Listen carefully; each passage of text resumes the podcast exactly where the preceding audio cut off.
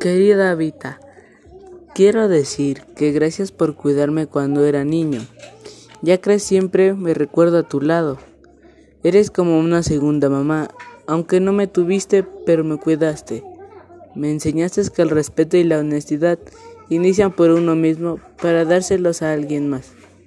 Me has enseñado que venimos de una familia guerrera y yo, yo sabré luchar por mis sueños, porque el compromiso es conmigo mismo. Así me has enseñado. Así por eso y por muchas cosas que te pudiera decir, siempre serás mi vida. Te amo.